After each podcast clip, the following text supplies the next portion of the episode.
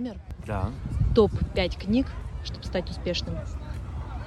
Ой, это очень индивидуально. Есть куча-куча и литературы и чисто для менеджмента и по бизнесовой. И зайдите в любую библиотеку, либо в любой книжный магазин, там много всего этого дела. Но лично мой опыт подсказывает, что это, конечно же, азбука, чтобы научиться читать.